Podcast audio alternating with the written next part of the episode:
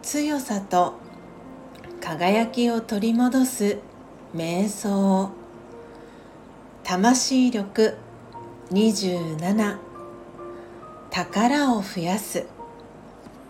客観的に自分自身を見てみましょう。どんな良いところがあるでしょう。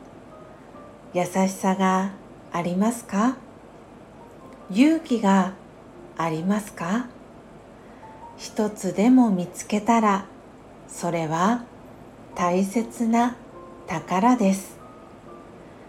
日常生活の中でその宝を使っている自分自身の姿を思い描いてみましょう。人と接する時の態度や顔つきはどのようでしょうか？微笑みがありますか？お金は使えば使うほど減りますがこの宝は使えば使うほど増えていきます。心の中に喜びが増し豊かな気持ちになります。